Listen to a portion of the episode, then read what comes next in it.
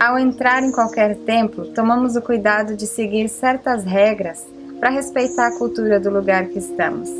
Os bons costumes diferem de país para país, mas geralmente incluem tirar os sapatos, vestir roupas apropriadas, falar baixo, não apontar o dedo. Resumindo, demonstrar respeito e manter a limpeza e o bem-estar do local. Nós também temos templos muito mais perto do que nós imaginamos. O nosso corpo é o nosso templo, a nossa mente é o nosso templo e a nossa casa é o nosso templo. Assim como respeitamos os templos das outras pessoas, devemos respeitar e cuidar dos nossos templos também. Mas como fazer isso? Meu corpo, meu templo cuidar o que bebemos e comemos, fazer exercícios físicos para manter o nosso templo funcionando, conhecer e respeitar os limites do nosso corpo, não levando à exaustão e saber quando descansar.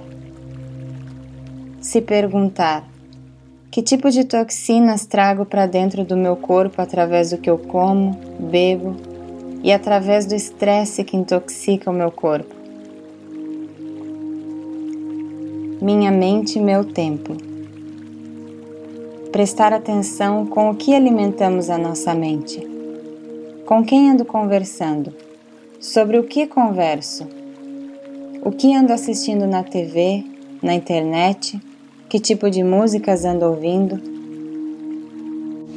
Cultivo mais pensamentos negativos ou positivos? Eu reclamo mais ou agradeço mais?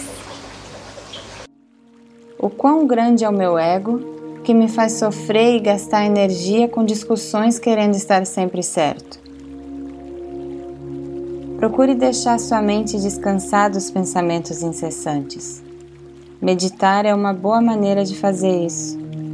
Apenas 5 ou 10 minutos por dia já começa a mudar o nosso dia a dia.